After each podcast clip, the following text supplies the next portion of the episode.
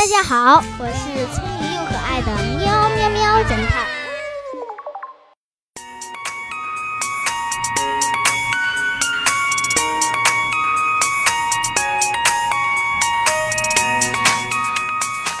一个闷热的夏天，一名探长去拜访他的一个好友。探长按了半天门铃，也没有人开门。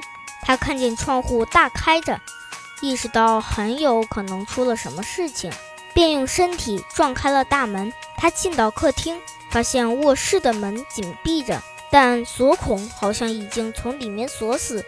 他就从窗户爬进去，发现好友已死在床上。房间内的一切现象似乎都表明他是自杀。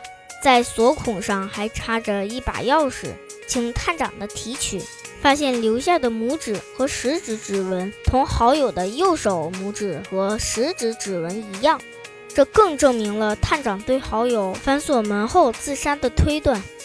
但细心的探长经过反复推敲，还是看出了这是一场伪造的自杀现象。那么他又是从哪看出破绽的呢？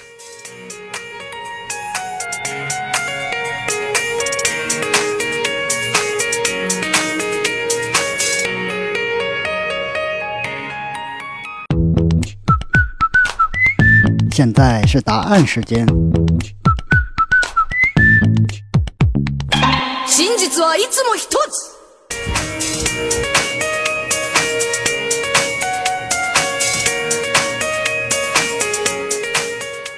一般在用钥匙时，只会留下拇指指纹和食指第二指关节侧面的纹路，不会留下食指的指纹。